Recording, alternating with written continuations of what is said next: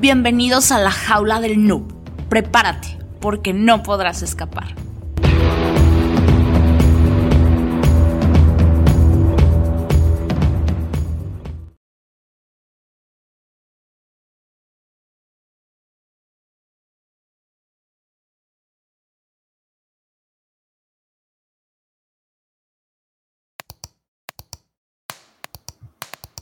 Hola, ¿qué tal?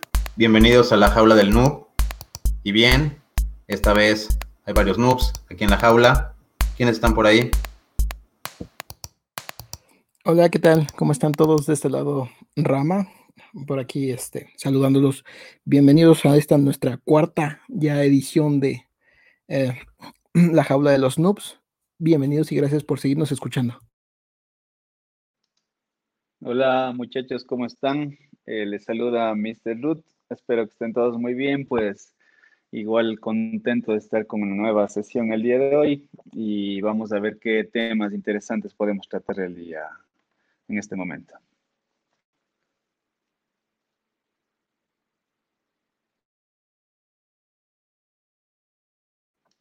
Hola, ¿qué tal? Aquí de Booksec y bienvenidos a este cuarto episodio de La Jaula del Noob. Esperemos que les guste.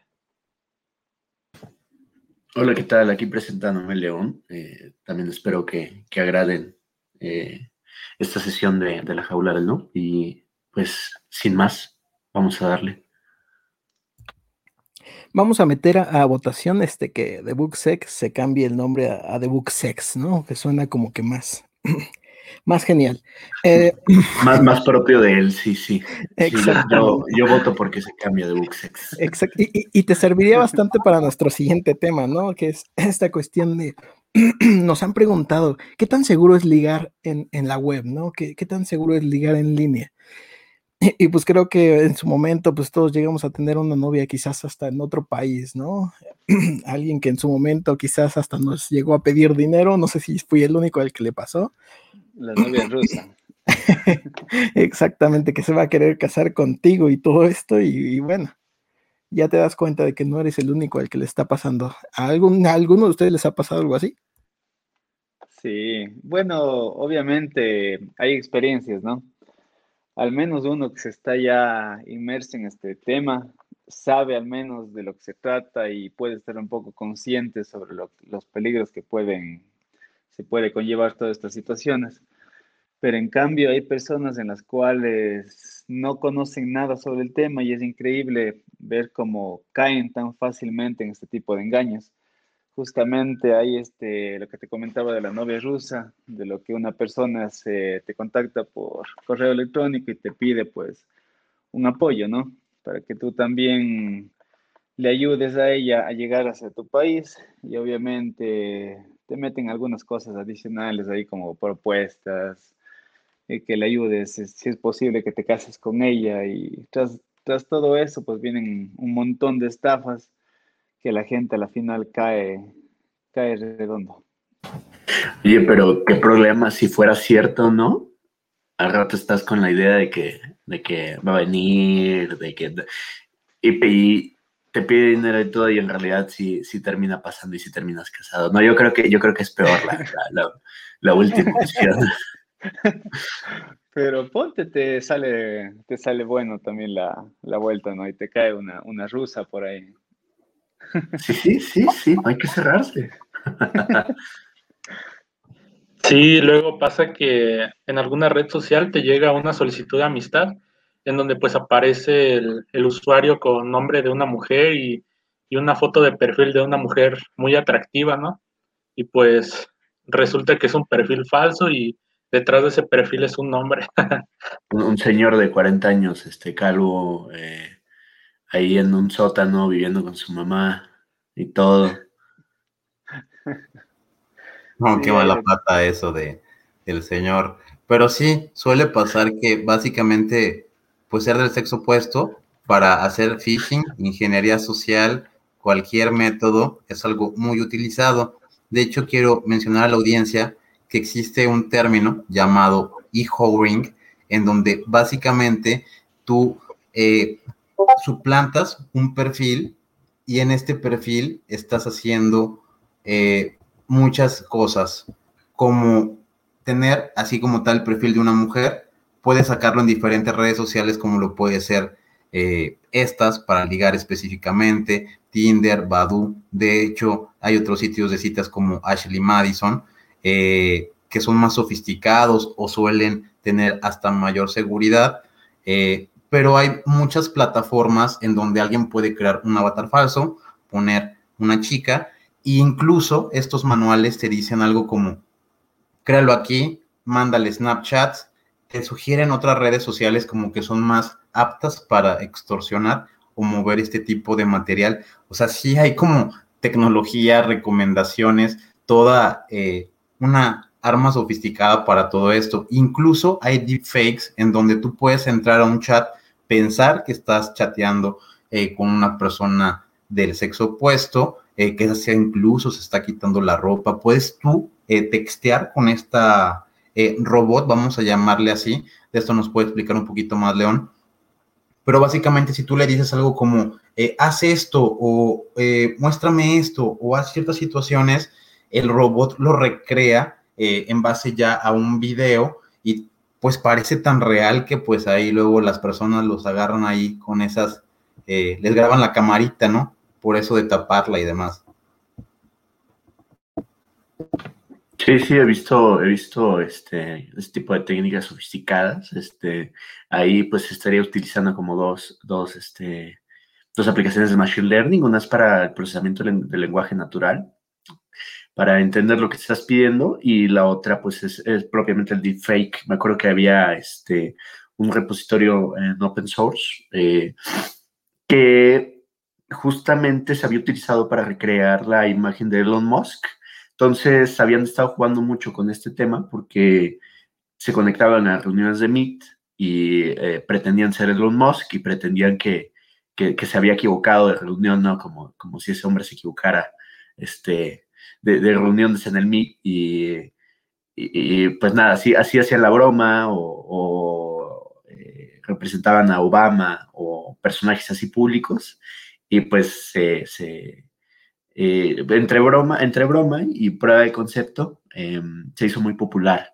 Entonces ya después banearon el repositorio porque la gente lo empezó a forquear, lo empezó a utilizar pues para estos, estos métodos, ¿no? Sobre todo para, para fakear gente ya conocida. Eh, y precisamente, o sea, lo increíble es que se ven como si fueran ellos.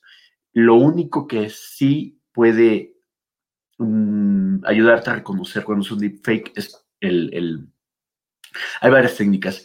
Una de ellas es evidentemente el lenguaje corporal. Siempre es muy, muy maquinizado. Entonces, es muy preciso y ah, se pueden eh, reconocer como patrones, pero eso también ya se utiliza con, con este, herramientas de reconocimiento de patrones. Entonces, eh, lo puedes pasar por un filtro y checas el lenguaje corporal, las microexpresiones, sobre todo las microexpresiones, que es lo más difícil de crear.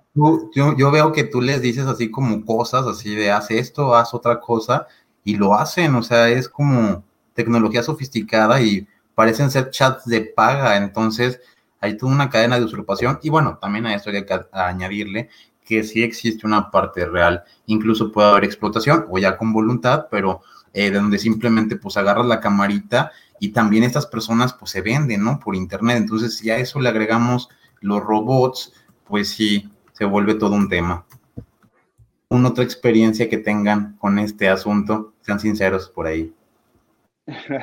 Sí, pero no, no, no sería tanto irnos a la parte ya sofisticada de ataques, porque al menos yo lo he vivido y yo lo he comprobado que tú simplemente con crearte un perfil falso en Facebook haciéndote pasar por una X persona del sexo opuesto, tú tranquilamente llamas la atención de muchas personas. Entonces, aquí sí entra un poquito el tema de, de qué tan preparado está la gente como para afrontar este tipo de situaciones. Y también hay que darse cuenta de por qué aún los ataques de ingeniería social siguen siendo tan eficaces, ¿no? Yéndonos tan, tan a lo simple como es crearse un perfil falso. Incluso hace unos meses estuvo mucho de moda esto del Face App, que, o sea, te cambia te cambia de sexo, por así decirlo, en la foto. Ah, ya me había espantado. yo porque, porque lo utilizaste, porque yo sí lo, yo sí lo usé. A mí me, me, hizo como 40 años más, más, más viejo. sí, sí, está increíble, pero lo estaban utilizando también como para guardar información tuya, ¿no? Como para entrenar sus... Sí, sí. Bueno, ya, ahora sí que para, para, concluir este tema, pues ya saben, ¿no? O sea, este tema de, de, las citas en línea y eso tengan mucho cuidado porque pues puede ser usado para esta cuestión de la sextorsión, por ejemplo, para hacerles un doxing posterior a tener toda su información, incluso sus fotos haciendo carita de mora. O pues ya si nos vamos a las historias más creepy, ella te puede robar el corazón, pero literalmente, ¿no? ¿Y cuáles serían las recomendaciones que ustedes plantearían para evitar o al menos eh, reducir un poco en, este tema el tipo de, ataques y, suplantaciones que se tiene? Al menos yo de mi parte lo que aconsejaría pues sería ser un poquito más investigativo, ¿no? Si es que estamos ya conociendo a una X persona, pues esa X persona no siempre va a tener solamente un perfil en una red social, pues él va a tener varias seamos un poquito curiosos y también investiguemos en otros lugares para conocer si la persona a la final es la que, la que estamos buscando, ¿no? Si es un ataque dirigido, bueno, en el primo de un amigo, cuando hace ataques dirigidos, generalmente crea perfiles para cada red social justamente para hacerle, generar esta prevalencia a los avatares. porque justo vas a crear la historia completa, ¿no? Desde casi casi ya tienes la copia del acta de nacimiento fake y todo eso. Entonces, pues sí, tienes que armar bien al avatar si vas a hacer un ataque dirigido. Sí, pero justamente podríamos variar también ahí la, el tiempo de creación de una cuenta X. Entonces, por ahí también podríamos tener algunos factores que tomar en consideración que nos podrían ayudar también para evitar cualquier cosa de este tipo. Sí, sobre todo yo creo que fijarte en la, antigüedad de las cuentas, si son creadas como el día de ayer, pues es evidente que, es fake, ¿no? Oye, me pregunto, me pregunto si todos eran así de fríos y metódicos como para crear como todo el escenario completo como tu rama. O sea, yo, creo, que tú eres uno de un millón. Es parte, es parte del, del trabajo. Ah, perdón, eh, no, el primo, el primo de tu amigo. Sí, sí, sí, él me dijo que es parte del trabajo. el primo le ha dicho, sí, todos entendemos de eso. y pues para eso es, yo recomiendo ser más analítico, analizar más el, perfil de la red social y este pues también cuando la cuando tú empiezas a hablar con esa persona este probablemente si es falso te va a decir ah es que no me gusta hacer llamadas, no me gusta tomarme fotos, no me gusta mandar audios, etcétera. Y pues ya con esas actitudes es algo como que más sospechoso. Quizá las investigaciones por medio de OSIN puedan ayudar para estos casos. Eh, o sea, te están acosando o algo, algo, lo que primero que tendrías que hacer es como correlacionar, como menciona Mr. Ruth, eh, es importante eh, checar cuánto tiene que se creó esa cuenta, con qué otras personas están relacionadas las cuentas de Twitter eh, o la red social de la cual estén haciendo esta extorsión o esta situación. Muchas veces también eh, lo que menciona Rama es cierto. Si es un ataque dirigido, de hecho, una noticia reciente en la que personal muy sofisticado de Israel estaba cayendo en APTs por medio de estas como modelos fitness, entonces eh, tú pensabas que le estabas dando clic ahí al Instagram o a esta modelo fitness para seguir una eh, dieta nutricional. en base a Instagram no creo que sea tan nutricional, pero pues estas personas caían, ¿no? Entonces sí vemos que eh, ya desde el punto de vista real, alguna persona que puede llegar a tener conocimiento de esos ataques, dice, no voy a dar el clic de la muerte o el clic que me lleve a estar comprometido eh, porque sé todo lo que puede llegar a pasar, pero de manera automática la gente le va a dar clic. O sea, hay un gran porcentaje de personas que dicen, no, mira, me quiere seguir esta modelo o ya me mandaron un mensajito eh, ardiente y no tenía mensajitos en mi bandeja desde hace cinco meses, pues le corres y lo revisas y caes más rápido de a veces eh, lo que pueda llegar a ser filtrarlo, ¿no? Sí, este ataque dirigido de, las, de los modelos fitness justamente fue un ataque que se llevó a cabo y, duró años, o sea, el, la planeación, la creación, o sea, sí, sí fue un ataque bastante, bastante bien armado. Sí, hay otra consideración también que me parece interesante mencionarles, y más que nada, especialmente un consejo para lo que son los padres de familia. Tengan mucho cuidado con los niños hoy en día. Los atacantes ya no se están enfocando tanto a las personas mayores, sino a los niños como tal. El hecho de que estén ellos eh, constantemente en las redes sociales o en algunas plataformas como es Discord, por ejemplo, que hacen chats con los amigos y compañeros, pues ellos utilizan perfiles falsos para justamente llegar mediante ellos al resto de las personas. Entonces son objetivos muy débiles, son objetivos a los cuales ellos pueden atacar directamente y, son muy vulnerables. ¿sí? Entonces estemos pendientes también de ellos, qué es lo que hacen, dónde ingresan, qué visitan, con cuál hablan para estar un poquito también a la defensiva por cualquier tema que pueda suceder. Y bien, esto nos lleva al siguiente tema que tiene que ver con cómo es hackear o escalar tu móvil para hacer un uso más extensivo. Esto puede ser utilizando Termux, utilizando NetHunter o algunas otras herramientas que ustedes recomienden o conozcan. Eh, vamos explicando un poquito, para esto creo que Debug sabe un poquito del tema, de eh, Termux. Entonces, ¿qué eh, nos podrías explicar de lo que viene siendo Termux, Pues en primera, para poder utilizar Termux de manera más este, completa, es necesario que el Android esté ruteado. Y este, lo que tiene Termux es que no te incluye ya una suite de herramientas, a diferencia del NetHunter, que pues ya es como tener Kali Linux en tu celular. Ya ahí pues tienes herramientas de todo tipo, tienes para hacking wireless, para SQL injection, etcétera. Y pues sí, en lo personal me gusta más este NetHunter que Termux, aunque en Termux se pueden este, clonar repositorios de GitHub, como por ejemplo ToolX o Hacking Tools, para que tengas ahí tus herramientas. ¿Recomiendas el uso de, de Termux, tu debug? Pues recomendarlo para hacer auditorías de manera profesional, no, no lo recomiendo. Para eso sí es este, muy importante utilizar este, pues ya computadora y demás, pero para jugar un rato por ahí, pues sí. es este, entretenido estar utilizando ahí Termux y NetHunter. ¿Y qué tipo, y qué tipo de juegos puedes hacer con, con Termux? ¿Qué es lo más común? Como hacer este con, un móvil. ¿Qué es lo más fácil? Porque no, no me imagino yo haciendo como algo de ingeniería reversa ahí en el teléfono, o no se puede. Pero me imagino yo que puede, puede ser como hacking wireless o algo así, ¿no?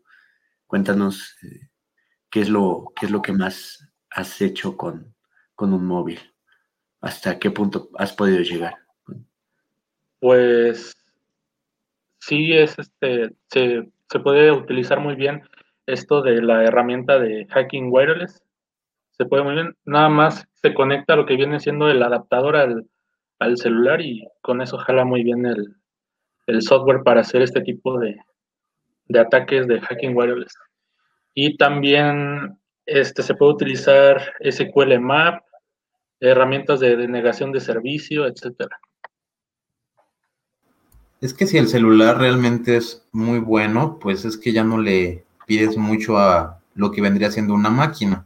Eh, en cuestión de RAM, procesamiento, las aplicaciones sí quedan a veces muy bajas. El hecho de NetHunter Siri, eh, para los que estén en casa y no sepan un poco de qué va NetHunter, es como tener eh, una aplicación de pen testing, una suite eh, completa como lo sería Kali Linux, pero directamente en tu celular. pero que ya venga como esta ROM o esta suite preconfigurada, es decir, no te bajas tu celular ni lo formateas, sino como que le instalas de manera raíz esta, vamos a llamarle esta ISO, esta imagen, eh, que ya contrae tanto los binarios, todo el firmware y demás, así como los drivers, y como también el sistema base, que muchas veces está basado en Linux y te permite ejecutar todos estos aplicativos de pentesting. ¿Qué se puede llegar a hacer? Pues sí, eh, cualquier cosa. Yo creo que para la cuestión de pentesting móvil, está peleando eh, esto de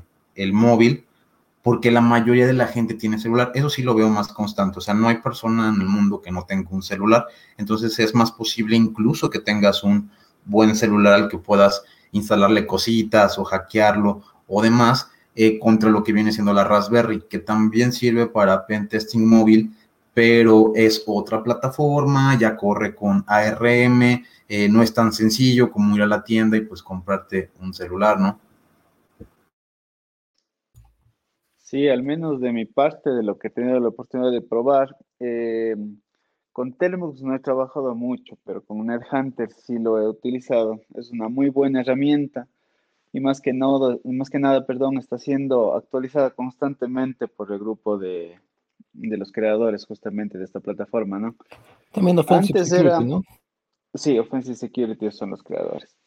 Antes era complicado un poco la instalación porque sí te solicitaba el ruteo del teléfono como tal, pero sé que en nuevas versiones ya no es necesario, tú lo instalas directamente sobre tu software base y puedes trabajar. La herramienta pues es muy buena, te permite hacer ataques a nivel de lo que es redes inalámbricas, te sirve también como una BAT USB, puedes también hacer inyección de, de, comandos, inyección de teclados, no sé si han escuchado ustedes de la Robert Docking, puede funcionarte como una Robert Docking, podemos hacer ataques de RFID, hay algunas opciones, es, es muy importante, muy interesante esta herramienta y sí, sí les recomiendo también que lo investiguen y lo revisen porque sí es una buena utilidad que se puede llevar a mano en un teléfono para cualquier cosa que ustedes, ustedes necesiten. Y yéndose un poquito más adelante, como comenta también Héctor, el tema de la Raspberry, ese ya es otro mundo para mí. Es prácticamente llevar una computadora directamente en una- un dispositivo de mano. Es, la Raspberry 4 tiene unas características actualmente muy buenas que no le tienen y no le piden nada a un celular. Es mucho mejor en cuanto a capacidad, velocidad y prácticamente es llevar una computadora en la mano. Entonces, si quieren hacer una inversión, pues cómprese una Raspberry. Es la mejor cosa que ustedes pueden tener a la mano. Justo, este, ahí platicaste de cosas importantes, por ejemplo, una Robert Docky, vamos a hacer un breve como, como ejemplo, porque quizás la gente no está identificado con el tema. Pues básicamente es una USB que parece una memoria, pero como tal no, no es, no es una memoria USB.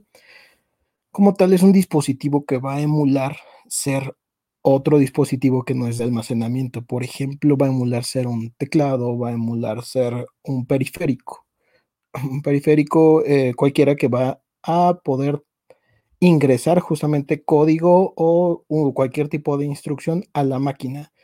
Y esta no va a ser como, no va a llevar como el canal principal que, lleva, por ejemplo, una memoria USB, sino es, por ejemplo, si vemos un- una casa, no es como que va a llegar la, esta, una persona a tocar la puerta, no.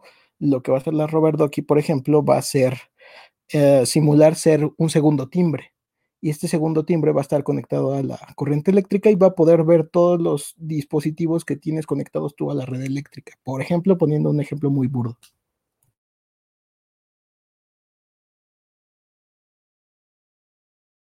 Justo ahorita tocando el tema de, de, esto que es una navaja suiza, ¿no? Ya tener un celular con el cual tú puedes llevar a cabo un ataque wireless, un ataque a, a una Wi-Fi pues tú ya prácticamente para hacer un ataque a, a una persona, si este objetivo no puedes llegar a él, ahora sí que a distancia, no, no conoces nada acerca de quizás em, cuál es su dirección física, ¿no? De, de- de por la cual él está saliendo, pero sí conoces su, su dirección de dónde vive este, físicamente, ¿no? Entonces tú puedes ir hasta su casa y utilizar este teléfono para realizar lo que sería un ataque eh, Wi-Fi. ¿Nos podrían comentar un poquito de esto? Este, sí, de hecho, lo que comentas, este Rama, pues es conocido como War Driving, que es ir directamente al domicilio de, la persona, estar allá afuera con tu adaptador y tu PC o tu dispositivo móvil y estar este, haciendo, capturar paquetes, inyectando también y a partir de ahí, este, capturar el handshake y este, craquear la contraseña de su, de su modem. Y ya se puede realizar un escaneo con Nmap de la red de la persona y ver qué dispositivos tiene conectados a Internet. Y ahí, pues ahí puedes encontrar este, computadoras, este, teléfonos, etcétera. Yo creo que esa práctica de war driving es más eh, orientada a, ir como conduciendo por la calle. Bueno, así es, así es la cultura, ¿no? Ir conduciendo por la calle y ir este, como eh, atrapando redes y, eh, metiéndote pues como a, las redes de, en todo el trayecto, ¿no? Pero esto ya no es completamente necesario porque existen, nunca he utilizado una, pero sé que existen antenas de largo alcance dirigidas. ¿Alguno de ustedes ha tenido contacto con, una, con una de ellas o sabe algo al respecto? Que pueden llegar a como eh, capturar paquetes desde una distancia muy larga, puede ser el kilómetro, quizá menos, quizá más. Sí es posible. Actualmente sí se venden antenas direccionales y omnidireccionales también que son utilizadas para captura de paquetes. Sí se las puede utilizar. Eh, Alfa también tiene algunas opciones de venta en cuanto a antenas de largo alcance. Sí las he utilizado, sí funcionan. Entonces ya no es necesario tampoco acercarnos o estar parados frente a un domicilio porque nos pueden llamar también a la policía, ¿no? Pero bueno, Aparte de eso, también hay otras opciones hoy en día que nos ayudan y nos facilitan también esta captura del handshake que, que comenta um, Debug. Hay algunas herramientas como es la Paunagochi, no sé si ustedes han utilizado o la han escuchado. Hay herramientas eh, de otro tipo, permítanme me acuerdo el nombre, eh, ¿cómo se llamaba este aparatito? Eh, eh, eh la Hash Monster, me parece que era. Es una versión superior a la Tamagotchi, que ya te permite capturar handshakes con mucho más facilidad. Y actualmente está saliendo un proyecto que está muy interesante, que es la Flipper Zero, que es una navaja suiza, pucha, que tiene de todo. Te permite hacer capturas de paquetes, te permite hacer escaneos de, de radiofrecuencia, es un montón de cosas, un proyecto nuevo que está saliendo. Les invito también a que investiguen un poquito y adquieran la suya, su prototipo, porque están a la venta ya los, los modelos. Son herramientas muy buenas que al final, para la gente que estamos metidos en este campo, pues nos puede servir mucho para estar jugando de vez en cuando. Sí, ahorita que hablan de wireless eh, hacking y cracking, eh, recuerdo el tiempo en el que era sencillo, lo llegué a hacer muchas veces, no tener una contraseña, acercarte lo suficiente, hacer inyección con AirCrack, tiene una suite eh, que se llama NG, Next Generation, entonces tú utilizas AirPlay, es un script para poder inyectar eh, paquetes, Aerodoom para poder capturar estos paquetes, y esos paquetes tienen una cosa que se llama IBS o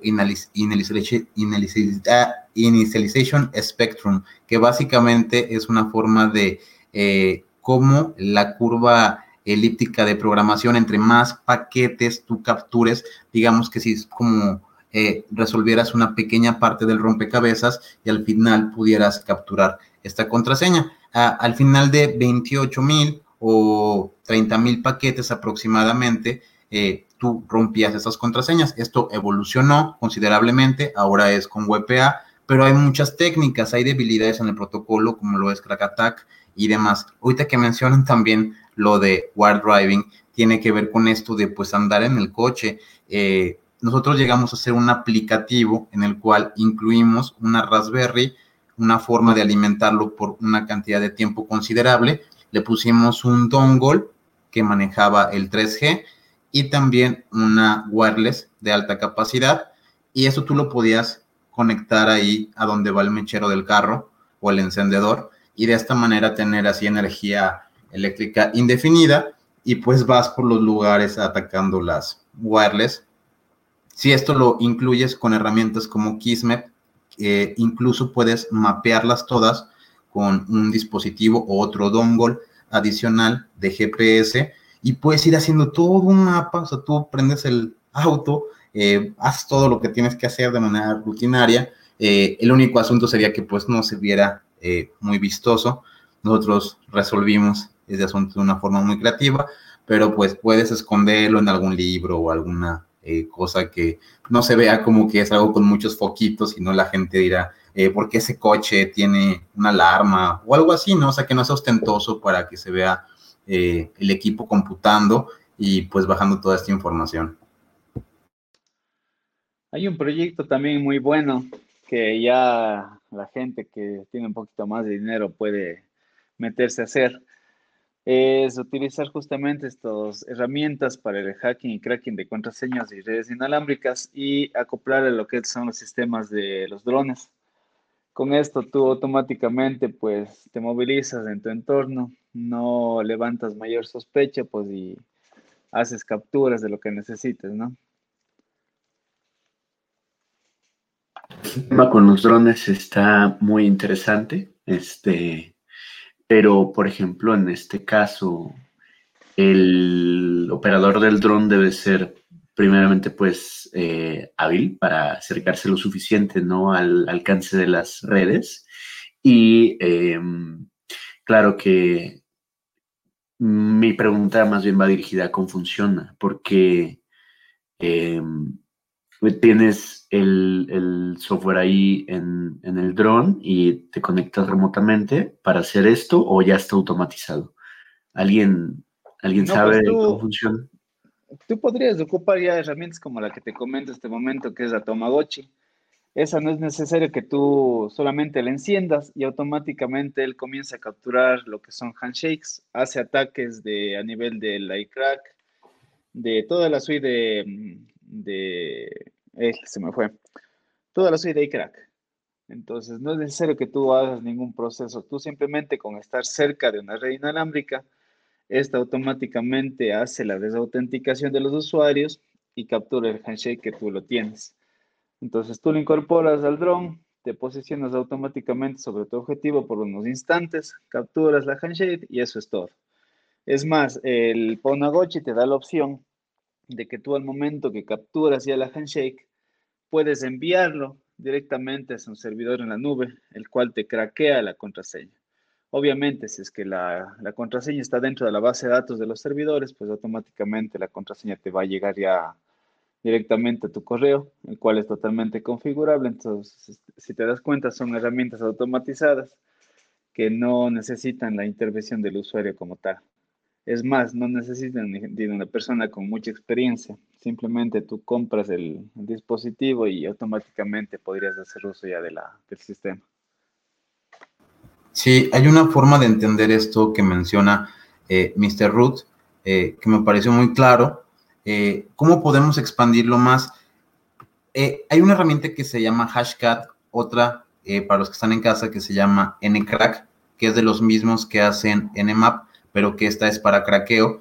Y primero explicaré un poco lo que es un hash. O sea, un hash es como este numerito que es tu contraseña, pero tú no la puedes leer porque básicamente está encriptada en algún algoritmo, puede ser MD5, SHA-1, eh, SHA-512, eh, incluso pueden ser cifrados eh, como AES o algunos otros con tecnología militar más avanzados. Entonces ahí está la contraseña, pero tú no la puedes llegar a obtener el hecho de que estos nuevos hasta dispositivos de intervención o hackeo wireless tengan como acceso a esta nube de hashes o lo puedan mandar para que se compute entre varias máquinas. Funciona como si fuera el Internet de las cosas y la inteligencia artificial trabajando un poquito de la mano para el craqueo. Entonces, pues sí, como menciona Mr. Root, a mí se me haría una forma muy sencilla de hacer una prueba de concepto bastante funcional, utilizar un Phantom de DJI o alguno de esa empresa, que son los que más tiempo tienen de duración de vuelo,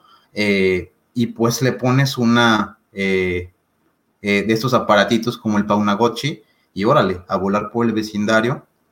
Incluso si alguno los puedes estacionar o, o manejar muy lento, pues vas a tener más posibilidad de hacer este tipo de hash cracking, ya que hay distintos tipos también de ataques. Algunos simplemente es como un ataque de out. Yo he visto también una prueba de concepto de esto que se menciona, en donde tú para controlarlo ocupas generalmente o tu celular o un eh, control de Wi-Fi, pero funciona dentro de este espectro. Hay algunos más sofisticados, como los que utiliza la milicia y las agencias policiales, que llaman por radiofrecuencia y otro tipo de señales. Entonces, no hay como que se te sale de señal el dron y se acaba cayendo o se le acaba la pila, sino que funcionan de una forma más sofisticada. Pero la mayoría de los que puedes comprar convencionalmente no. Entonces, pues sí, eh, esto va a evolucionar con el uso de los drones y lo veo pues ya a la vuelta de la esquina. Sí, creo que la mencionaron ventaja, algunos. Adelante, sí, adelante. La ventaja de este Paunagochi como tal, a diferencia de los otros, es que utiliza también inteligencia artificial para el mecanismo de autoaprendizaje. Entonces, a medida que este va pues conociendo de su entorno, va siendo mucho más robusto en el tema de, del craqueo y el tema de la obtención de datos como tal. Sí, es una herramienta muy, muy buena que está también a la venta. Sigue nomás, Rama. No, pues ya aquí yo tomando nota para ahora que me compre mi dron.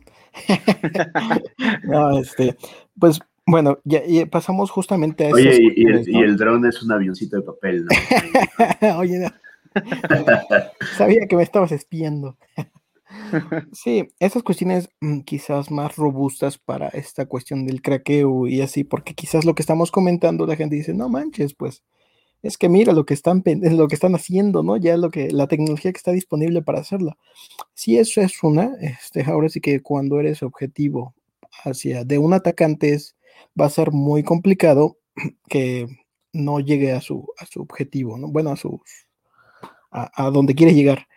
Pero si tú también le abres las puertas, ya no a un atacante, ¿no? Sino a cualquiera, como por ejemplo, si al router que tienes en tu casa ni siquiera le has cambiado la contraseña que viene por default, que ya la tuvieron que ver desde la persona que, que mm, agarró el paquete donde venía el, el, este, el modem y, y quizás solo le dio una inspección o quien te lo puso, eh, quien te lo vino a poner a tu casa, pues ya también tiene ese dato. Entonces, pues este tipo de pequeñas fugas de información o la gente que incluso ya tiene sus diccionarios para saber cuál es la contraseña de cada modem que viene por default, pues son como pequeños lugares donde se podría escapar esta información que pues la verdad es vital. Quien tiene acceso a tu, a tu red de, de tu casa, pues tiene acceso, podría tener acceso a cualquiera de tus dispositivos, a la información en ellos, a todo lo que estás tú enviando o recibiendo. Entonces creo que también es como para generar un poquito de conciencia de que no precisamente van a tener que traer un satélite para hackearte lo que tienes en tu casa, no, simplemente tú podrías estar abriendo la puerta con ese tipo de malas prácticas. Sí, incluso si en casa se tiene una máquina con Windows 7 desprotegida, pues se puede explotar la vulnerabilidad de Eternal Blue y acceder de manera remota al equipo. O se puede también hacer un ataque de man in the middle para estar este, capturando todos los correos y contraseñas en texto plano también. Sí, o, entrar eh, de parte de, los IoTs. No ves que últimamente ha- ha- han salido muchos productos, eh, por ejemplo, el refri inteligente, la, la tostadora inteligente, entre, entre otros. Entonces, muchos de estos este, se conectan a Internet, pero son muy nuevos, no están completamente auditados y pues pueden ser también eh, O, o, lo muy conocido, ¿no? Como los calefactores que fueron eh, infectados con ransomware, todo este tipo de, de IoT son muy susceptibles eh, por ser tan nuevos, tan poco auditados y tan utilizados, pues ya, últimamente. Eso del IoT con ransomware a mí me parece ya de otro, de otro mundo, ¿no? Ya es otra cosa que tu cafetera se conspire y no te quiera hacer el café o que el agua en lugar, sí, no, no, eso ya es otra cosa. Agua fría en lugar de caliente, todo puede ser un desastre con esto del Internet de las Cosas. Y pues a veces la gente no, no lo dimensiona. Nos estamos inyectando la tecnología en todos lados, el tener cámaras para cuidar y demás, entonces eh, nos quedamos sin esta y pues está, está terrible. Eh, bien, vamos a pasar eh, con el tema de pues creo que esto que mencionamos va muy ligado a la situación. No queremos ser repetitivos, pero hay más información del asunto. Entonces, ¿qué pueden hablar del tema de Pegasus? Que básicamente, pues, es este malware que te infecta tu celular y pues te espía.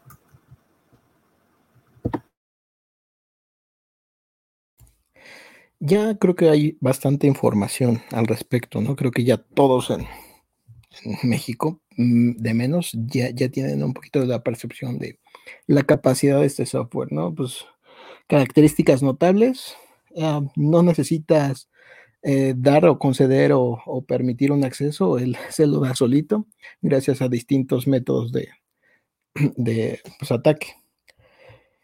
Y bueno, ahora sí que, pues las capacidades de extracción de información van desde los mensajes, contactos, fotos, todo, todo el contenido realmente de tu teléfono hasta lo que es la ubicación en tiempo real. Y no la ubicación esta, la de las antenas, no, es la ubicación, la GPS. Yo vi que había un grupo de BX Heavens que liberaron ya hace tiempo unos samples de Pegasus. De hecho, por ahí llegué a publicar eh, un link. Eh, para las personas que lo sepan, pues hay estos ejemplos del malware de Pegasus.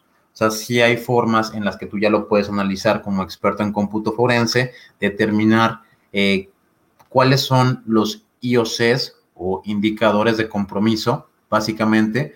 Y si tú tienes alguno de esos archivitos eh, en tu celular, pues corre, ¿no? O sea, llévalo ahí al centro de vacunación más cercano a que le extirpen el Pegasus porque ya se llevó todos tus datos volando a quién sabe dónde.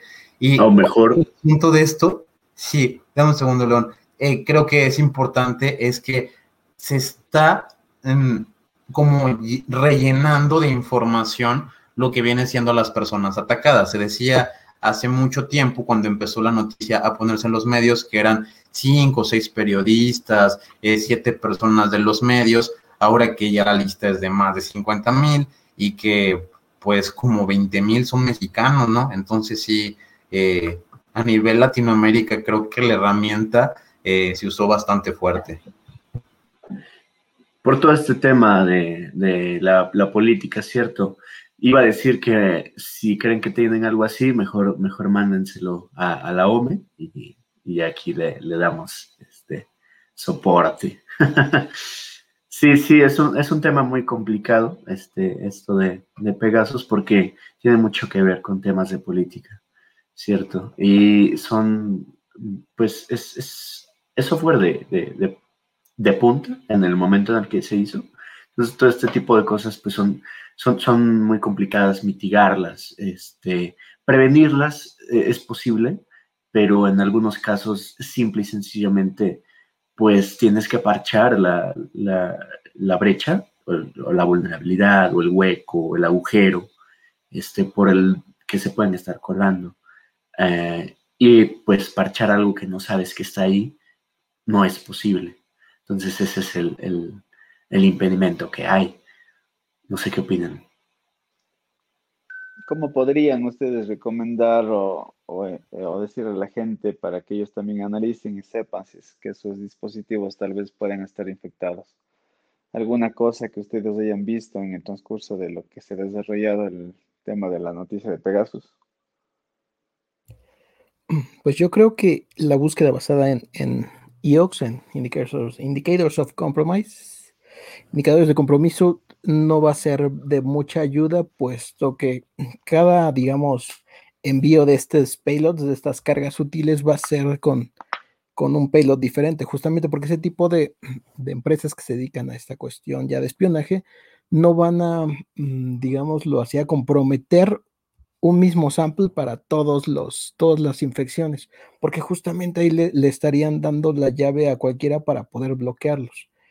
Y aquí pues ya va más a, la cuestión de, lo que se llama indicator of behavior, que es ese indicador de comportamiento. Es decir, si se genera un, un escáner que revise, no sé, por ejemplo, que la batería está estaba usando como un rendimiento óptimo y de repente llegó una aplicación que está haciendo un alto consumo de, la batería y lo está llevando a cabo cada cierto tiempo. Entonces yo, yo a ti, escáner, te digo, a ver, de, oye, pues esto chécalo, ¿no? ¿Qué onda? Aquí algo está, está pasando. Entonces ya el, el este escáner pues hace justamente el triaje de, de, a ver, sí está usando la batería, pero está cifrado, no puedo ver sus comunicaciones, entonces para mí esto ya es sospechoso, ¿no? Y ya levanta la mano y dice, ¿sabes que el celular de fulanito está como raro, ahí chécalo. Justamente para que ya un experto pues pueda revisar el celular a fondo y tomarse el tiempo para determinar si está o no infectado. No, hablándose no solo de Pegasus, ¿no? De cualquier otro tipo de malware que podría tener un, un teléfono celular. Correcto. Sí, hay también otros indicadores que se podría tomar en consideración. Al menos te hablo de Apple. Yo he visto que tiene las opciones de que cuando tú haces uso del micrófono o haces uso de la cámara, se te prende unos indicadores en pantalla, lo cual te ayuda también a saber por qué se está usando el determinado dispositivo en, un momento que tú no lo hayas utilizado, ¿no? Igual temas de GPS, de ubicación, que se te encienda en determinadas ocasiones cuando no es necesario o alguna aplicación que tú no has dado permiso la esté consumiendo, pues todo eso se debería tomar en cuenta para saber si es que algo está pasando con los dispositivos de cada uno. De hecho, Rama en, en el servidor de Discord compartió una herramienta que es este para averiguar si, si no está siendo espiado por el software de Pegasus. ¿Es la MBT? Sí, esa, esa mera. Ok, sí, estuve haciendo unas pruebas de concepto y lo que hacen como la, validación en, en, tiempo real todavía no está jalando, todavía no está jalando bien, porque dicen que pues justamente se toparon con esta cuestión compleja, ¿no? Que pues ellos tienen unos IOX, pero pues podrían ser otros, entonces pues ahí es, ahí es una de las limitantes. Y lo que te dan como opción ellos es de sacar, bueno, primero tienes que tener el root de, tu celular Android o el jailbreak de tu celular iPhone, hacer un respaldo completo, ese respaldo le corres el escaneo y pues ya ellos te dicen si tienes algo o no. El problema creo que es que tenemos una industria millonaria detrás del malware que está constantemente generando eh, este tipo de este tipo de, programas, ¿cierto? Entonces es como tener toda una industria trabajando eh, para una sola solución o, un par de soluciones. Entonces se, vuelve muy sofisticado porque es muy diferente. Em, pues tener software open source o, eh, algún, alguna herramienta que, que, lo hizo una sola persona, como por ejemplo el Dark Comet en su tiempo, eh, fue desarrollado por una sola persona, es muy diferente a tener a todo un departamento, inclusive toda una empresa eh, enfocada en hacer eso y en, mejorar, en indetectar o volver indetectable eh, sus, productos, en sofisticarlos, en buscar, en hacer investigación y desarrollo. Entonces, creo que el mayor conflicto que hay es que hay mucha fuerza de trabajo en, en términos de desarrolladores eh, trabajando en esto. Entonces, precisamente hay mucha innovación, eh, salen cosas nuevas todo el tiempo y si sacan una herramienta para hacer este tipo de reconocimiento de, de, eh, comportamientos o reconocimiento de, efectos que causa el, el sample en, el equipo, ya hay un, equipo trabajando en, volver indetectable eso, o en, cambiarlo, o en hacer algo nuevo. Así que la, respuesta viene este, después. Y el, problema es que hay que enfocarse en prevenir en vez de, en vez de parchar y en, seguir haciendo o reaccionando o respondiendo. ¿Alguno de ustedes ha, tenido alguna ah, experiencia con algún malware así personalmente? A mí una vez me cayó un malware para Linux eh, en un servidor eh, formateado. Eh, fue instantáneo, o sea, lo conecté a internet, hice algún par de búsquedas. Era algo que cambiaba en la lista de procesos. Para los que están en casa, tú ponías el top o estabas checando con PSAUX el comando en la consola y se creaba algo así como CX, FW, o sea, te creaba una serie de caracteres aleatorios. Sí, eh, consumía de repente más procesos que otros y evidentemente estaba abriendo muchos sockets ya cuando lo analicé con LSOF y otros comandos que sí tenía conectividad hacia el exterior. Lo más impresionante es que suelen esos ataques de zero day eh, o de día cero ser específicamente para Windows, pero no, o sea, te puede llegar a pasar. Es una cosa a veces quizás circunstancial.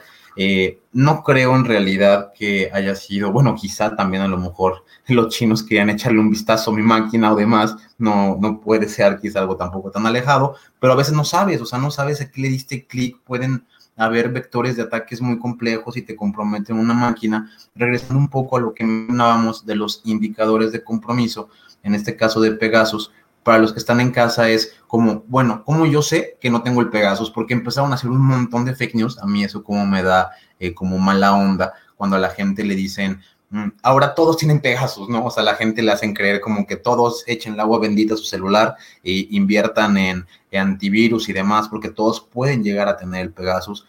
Eh, sí, la lista es de 50 mil personas, pero claro que el activar estas armas de espionaje lo hacen contra ciertas personas. Lo que comenta Rama es muy rescatable en la parte de que cambian los indicadores de compromisos al ser empresas dedicadas al espionaje que trabajan desde Israel, o sea, se la saben si llegan las formas de detección o de que esta empresa no tenga éxito, ellos la van a bypassear porque ellos están vendiendo el vulnerar los celulares. O sea, su aplicación es lo que venden. O sea, te vendemos el Pegasus, este software se mete a cualquier móvil y te lo espía. O sea, eso es lo que vendemos. No me importa que sea de cualquier marca, nosotros te lo podemos espiar. Si ese eh, compromiso no funciona, pues la empresa no vende. Aquí el asunto fue que pues todo esto se liqueó, ¿no? Pero sí, los indicadores de compromiso, como mencionan, fueron cambiando. Se dice que esta empresa de NSO eh, eh, utilizó cientos y cientos de dominios lo registraba simplemente para hacer un ataque, ¿no? O sea, ocupa un dominio para usurpar una empresa, déjame registrar dos o tres dominios que se parezcan, hago una campaña específica para extraer ese usuario y ya si no vuelvo a utilizar ese dominio, pues no me importa porque ya obtuve el password. O sea, eso estamos hablando de, eh, pues, APT, ¿no? O sea, técnicas ya más avanzadas. Tomando un poquito el tema de lo que comentó Héctor, que para contagiarse no necesariamente de Pegasus como tal, sino de cualquier malware, eh, es necesario con un simple clic a un enlace. ¿Ustedes qué métodos conocen o han visto para que esto funcione? Porque necesariamente para que un malware pueda ser instalado en un dispositivo necesita permisos del usuario como tal. O, conocen ustedes de alguna otra forma en la cual los usuarios deban tener precaución para evitar eh, contagiarse de este tipo de, de bichos, ¿no? Sí, yo, yo conozco, eh, por ejemplo, vulnerabilidades en, navegadores, precisamente en el motor de, los navegadores. Por ejemplo, Chrome tiene un motor llamado, para los que están en casa, eh, V8, que es el que se comparte entre todos, entre, bueno, creo que Firefox ya no lo tiene, pero Internet Explorer, Brave, eh, Chrome y inclusive Opera en algún momento lo, lo utilizó. Este, perdona, WebKit que tiene pues otro, otro motor que se llama eh, V8, que es el que interpreta pues como el código ¿no? de la página. Eh, y sí, he visto, he visto que sí ha habido, eh, he visto que sí ha habido como zero days, que son vulnerabilidades de día cero en, en, estos motores de navegadores que permiten a través de visitar una página, si es en el teléfono. Inclusive vi uno que sucedía en la Nintendo Switch. Entonces, cualquier dispositivo con un navegador pues puede, puede ser comprometido a través de un link si el si, si el motor del navegador tiene, tiene este tipo de fallas.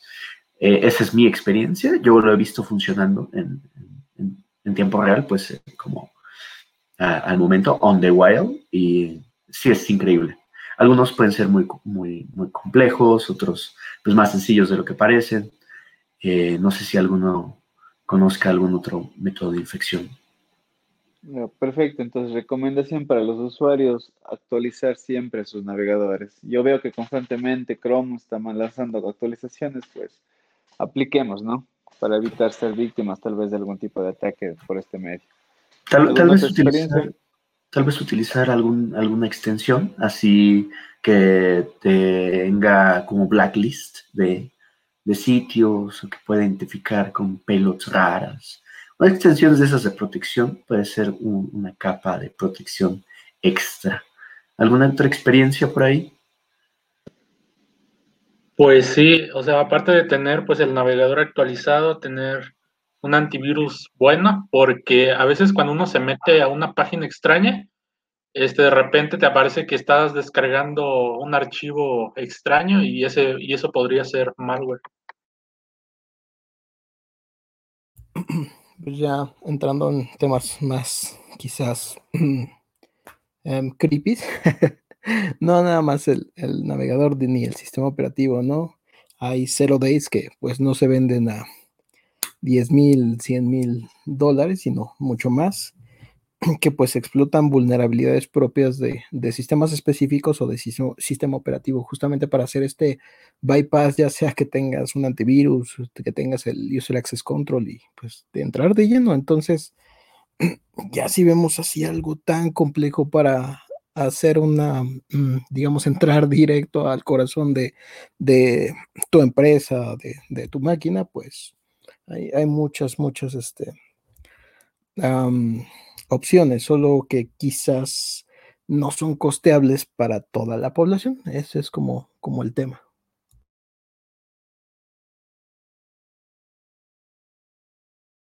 Sí, por ejemplo, hemos visto eh, casos en, en, el que no solo eh, la, empresa se ve comprometida o son ataques dirigidos, sino ataques más globales, como por ejemplo existen repositorios son ecosistemas de lenguajes de programación como PyPy o NPM o eh, Composer para PHP que, que envuelto en todo el open source pueden venir eh, pues puertas traseras dentro de, las dependencias. Entonces, si tú agregas una de esos paquetes a tu, a tu software, eh, estás abriendo una, puerta trasera. Y esto es grave porque hay miles y miles de empresas que utilizan este tipo de dependencias y a su vez esas miles de empresas sirven a millones de personas. Entonces puede llegarse a poner muy grave. Sí, en esto que mencionas, eh, ya están poniéndole como más ganas, eh, pero quiero explicar un poquito de qué va esto. Repositorios es pues, la mayoría de las personas ocupan lenguajes de programación, el que tú quieras, pero generalmente tú no lo creaste, entonces para tú eh, bajar todas esas librerías, dependencias e instrumentos que necesita ese lenguaje de programación para operar y funcionar de una manera correcta, como si fuera un auto, eh, te lo tienes que descargar de un sitio que siempre se pide que sea el sitio oficial. Pero ¿qué pasa si este sitio oficial de PHP o de JavaScript o lo que tú quieras, eh, sufre un ataque. Entonces, tú te descargas esa librería y ya trae un backdoor. Esto es gravísimo porque muchas personas, como tú lo mencionas, clonan el código. O sea, no eh, se hace mucho refactoring. Entonces, eh, tú este código no lo haces desde cero, sino estás copiando desde otros sitios y clonando para sobre esto empezar a construir. Es básicamente eh, lo que más se hace hoy en día para la parte de programación, eh, vamos a llamarle pragmática, como de agarrarlo y hazlo rapidito. Entonces busca ciertas librerías, dependencias, código que está en estos repositorios, te lo clonas, pero pues ya no te lo clonas para trabajar. Ahora resulta que te lo clonas y eh, graba, empieza a escribir de otra manera, manda información a los chinos, a los rusos y pues ya no está tan eh, padre tener esas aplicaciones open source. Eh, pues sí deberían de tenerle más cuidado. Yo vi que, por ejemplo, empresas como Docker adquirieron empresas como Sneak que básicamente se dedican a la seguridad. Entonces ahora tienen los contenedores como también tuvieron esta historia de terror similar la mayoría de las empresas de que creo que un contenedor les clonaron eh, algo para crypto mining, entonces eh, imagínense utilizar el poder de la nube de Docker para estar minando, pues no les gustó y ya embebieron esta tecnología de Sneak que está revisando las vulnerabilidades de todos los contenedores y si encuentran malware incluso lo reporta. Pero esto como que lamentablemente lo corriges hasta que te golpea, ¿no? Entonces, en la parte de la nube y los repositorios, pues sí, sí da un sabor de, pues a todos nos puede pasar, ¿no? ¿Cuántas veces yo he tenido un montón de esos eh, librerías y código por ahí instalado, no solo en mi máquina, sino en otros servidores de clientes, en servidores eh, de otras computadoras que tienes en la nube como VPS, pues se utilizan esos lenguajes. Sí, justo les acaba de pasar a los de Python el PI, eh, el PyPI, que es el Python Package Index, ya le detectaron, me parece que fueron ocho repositorios los que tenían contenido malicioso, se subieron así. Entonces, pues el, el contenido de estos de, de archivos, pues todavía no saben cómo, de qué manera fueron ofuscados, pero pues ya tienen 30 mil descargas de, estos repositorios. Entonces, pues sí, sí fue un, golpe duro, ¿no? No como el caso de, PHP, que pues antes de que se, se liberara la versión, pues se dieran cuenta, ¿no? Aquí sí hubo descargas de, usuarios, entonces eso es lo preocupante. Yo quisiera agregar que en realidad no sabemos cuántos este, repositorios hay infectados allá afuera, porque precisamente no hay un proceso que en el, en el que se tomen la molestia de revisar todos y algunos eh, vienen pues suficientemente bien, bien ofuscados, bien encriptados, son como eh, ejecución, perdona, eh, desencriptación a, runtime, ¿no? Este, a tiempo de ejecución, cosas así. y pues es muy, muy complicado realmente. Y pues a mí me ha tocado que he encontrado en NPM un montón de repositorios que traen Backdoor y nadie los ha reportado, pero es que hay muchos, cualquiera puede agarrar, tomar crear una de esas librerías y subirla. O sea, no hay realmente un filtro centralizado. Es un ecosistema colectivo y pues te, te atiendes a esas cosas. A final de cuentas, pues si das el permiso de que todo el mundo pueda subir, no puedes eh, filtrar ni controlar lo que sube todo el mundo. Y eso pues tiene su ventaja, ¿no? Que tienes un montón de librerías open source, pero también tienes un montón de pues puntos de, de entrada, ¿no? Pues yo creo que ya de tiempo ya andamos cortos, no sé. ¿Cómo andamos? Todo bien. Pues ya vamos a terminar. Simplemente, eh, pues, ¿alguien más quiere agregar algo de este tema? Y tenemos un último tema y las conclusiones.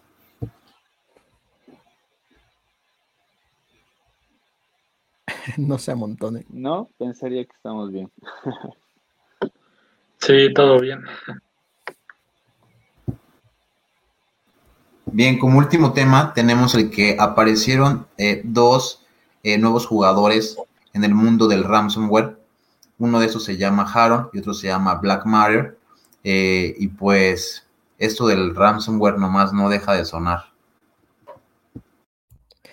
Justo en el momento crítico, ¿no? Que llega y comienza el FBI ahora sí a poner el ojo, la mira y dispara justo contra diferentes este, grupos de, ransomware. Algunos jugadores grandes se, retiran, se retiran los amigos de Revil Ya incluso leí por ahí que sus claves de descifrado o la clave universal ya se estaba este, pasando.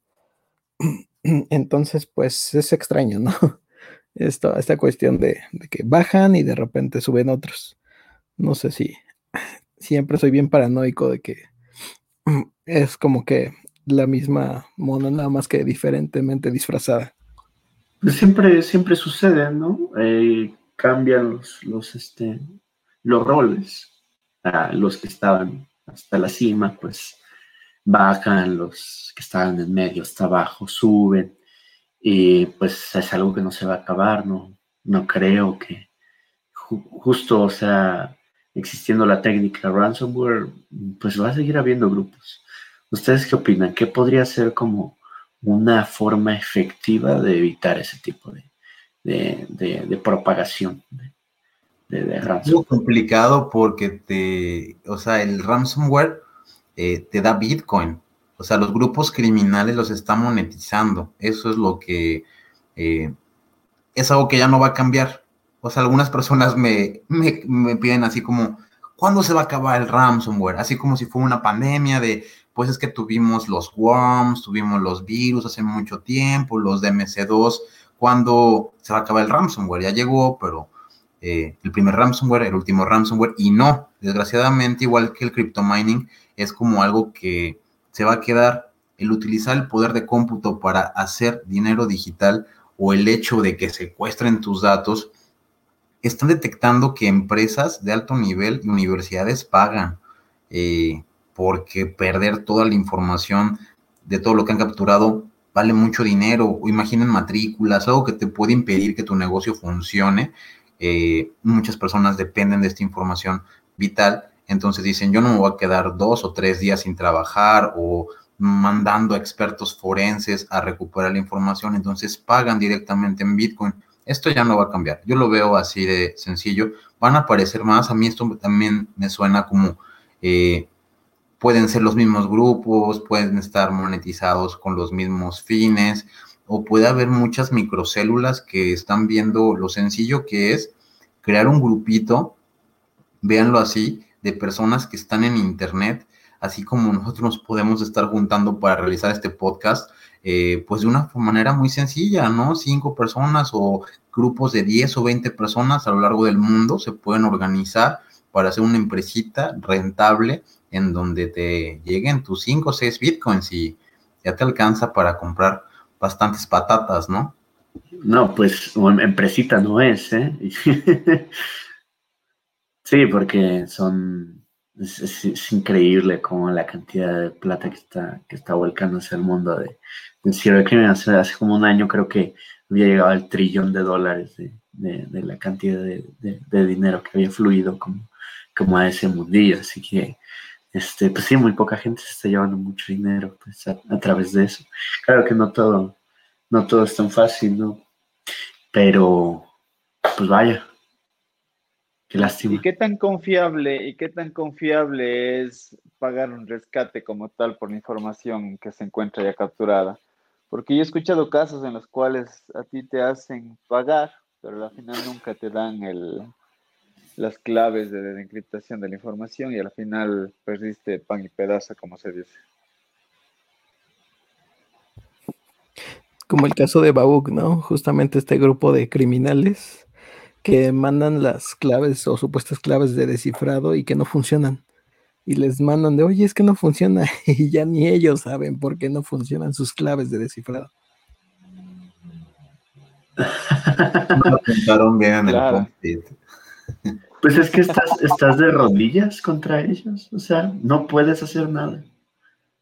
si, no, si no funciona la clave de cifrado, pues ya. Chuta, fregó.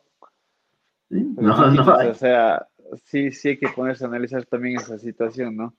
Y ver también las, los puntos que se debe tomar en consideración como empresas para poder también afrontarse es que en algún momento se tiene este tipo de, de ataques mantener aquí, pues entraría en el tema de los backups constantes, no sé, a nivel de políticas de la empresa, pues hacer temas de, de controles a nivel de la información, tener respaldos automáticos de esta manera al menos estar solventados y protegidos ante algún tipo de, este, de este robo y, y afectación de la integridad de la información. Y es que pues sí, nada te garantiza que tendrás tu información de vuelta, o sea, son grupos de, cibercrimen. Sí, sí, no, no es que tengas un contrato ahí que lo, que lo puedas hacer, vale. Sí, te escamean. O sea, sí puede haber situaciones en las que tú pagas y no te llega nada o te llega una contraseña que dice suerte para la próxima, ¿no? Has caído en, en esta broma. Entonces, sí, no, pagar ransomware, tú estás monetizando el cibercrimen. Eh, a mí lo que me impresiona es que hay personas que pues lo recomiendan. De hecho, tengo por ahí un póster que si se los enseñara dirían, no, yo creo que esto tú lo hiciste para, eh, o es broma, pero es del FBI SCI, eh, que es como el Instituto del Crimen y de Estudio del Internet, en donde en algunos casos recomendaban, eso ya lo han cambiado las políticas, pero en un momento no sabían qué hacer y no sé por qué no fueron por el lado de forense, de recuperación de datos. Definitivamente, si tú tienes bien estas políticas, eh, tienes sobre todo esquemas redundantes y no todo como centralizado en una máquina, puedes rápidamente recuperar un punto infectado, aislarlo o hacer una situación. O sea, va por ahí la forma de contenerlo pero pues ya el hecho de que pagues tú por el ransomware, pues sí se me figura como, no, o sea, es como te roban un estéreo y luego vas al otro día al lugar donde roban estéreos a comprar uno, el de tu vecino, ¿no? O el de otra persona eh, cercana, entonces pues estás propiciando. Tiene que ver con esto de no alentar al crimen, quizá.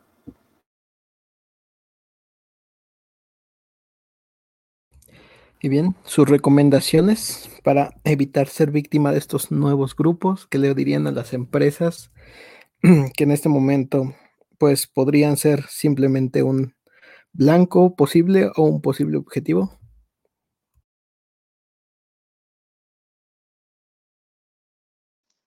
Pues nada, yo creo que tener réplicas y backups es, primeramente eh, lo más importante. Eh, por ejemplo, tener algún sistema de DevOps que sea de, respuesta a incidentes, que por ejemplo sea comprometida algún, algún este, alguna, pues como máquina, eh, sea posible tener el escenario para poder aislar esa instancia de la red y, este, cortarla y poder entrar, como hacer forense y cosas así. Bueno, sería pues de, de entrada como lo primero que se me ocurre. El otro tema también sería controlen sus redes, ¿no? No simplemente dejen que funcionen ya porque sí, porque pueden, sino dedíquense también a analizar el flujo de información, revisen las conexiones entrantes y salientes, generalmente ya las empresas como tal cuentan con un firewall, cuentan con un IDS, un IPS, pues dediquen, ¿no?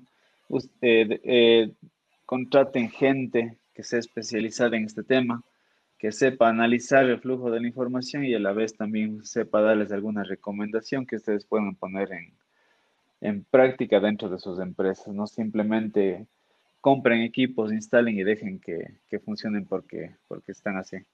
Den un poquito un paso más adelante y, y permanezcan también actualizados en cuanto a la información. Y pues también es importante capacitar al personal sobre este, estos tipos de ciberataques, por ejemplo el phishing, etcétera.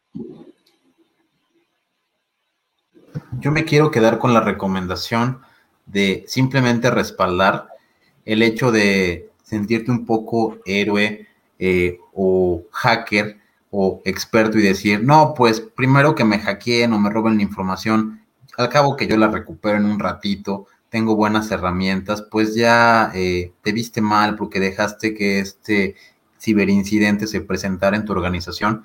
Entonces lo mejor es tener esta contención, siempre estar respaldando y no solamente respalden en la misma computadora, es una súper mala práctica. Siempre tienes que respaldar offsite o en otro lugar con el hecho de que si esa máquina se llegue a infectar, eh, pues no vaya a correr. No les vaya a pasar como a Juanito que deja conectado el disco de respaldos ahí como disco añadido por USB. Entonces cae el ransomware y le encripta los dos, ¿verdad?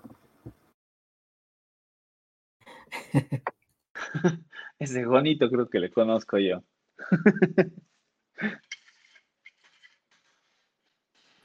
Pues bien, hemos llegado al final de este podcast. No me queda más que agradecerles a todos. Muchas gracias. Hasta la próxima. Nos vemos en 15 días con un nuevo número. Hasta luego. Gracias, Hasta luego. gente. Pasen bien. Nos vemos la próxima. Cuídense. Hasta luego. Gracias por habernos acompañado. No te pierdas el próximo episodio. Recuerda darle like, suscribirte y compartir. Esto fue La Jaula del Noob. Sale mucho fake, mucho fake. Que solo es un lamer y quiere joder. Y quiere joder. Y no va a poder. No sabe con quién. Se vino a meter.